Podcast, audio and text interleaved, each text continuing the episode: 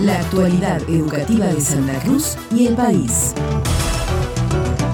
La presidenta del Consejo Provincial de Educación, licenciada María Cecilia Velázquez, destacó el rol de la escuela RECI tras el éxito de Glaciares en concierto, en cuyo cierre participaron más de 100 músicos de las orquestas infantiles y juveniles de Puerto Aysén, Coyhaique, Punta Arenas, Puerto Natales, Río Gallegos, El Galafate, Puerto Deseado y Río Turbio. Para la titular de la cartera educativa, pensar, sentir y comprometerse siguen siendo condiciones humanas que tienen un verdadero valor al encarar actividades institucionales como esta, que llegó a la quinta edición consecutiva.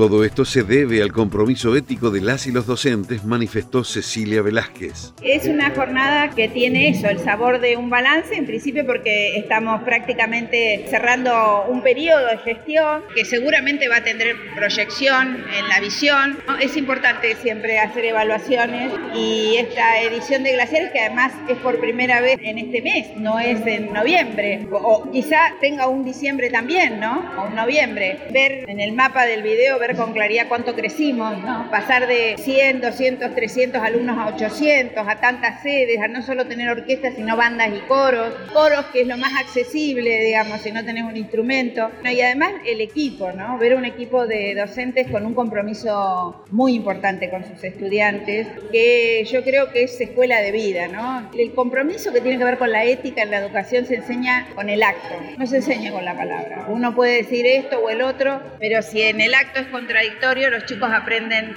o, quienes, o tus alumnos o tus estudiantes aprenden lo que vos haces. Por eso es tan importante que los educadores y educadoras de la RECI, en este caso puntualmente, estén hoy con los chicos que hayan trabajado intensamente estos días. Y como dije, como un ejemplo, cómo sostuvieron concierto en pandemia y cómo la pandemia, cómo la música sostuvo mucho de, de las familias en la pandemia. Glaciares en concierto fue organizado por el gobierno de Santa Cruz a través del Consejo Provincial de Educación y el Ministerio de la Comercio e Industria, con la colaboración de la Municipalidad de El Calafate, la Administración de Parques Nacionales y el Consejo Federal de Inversiones.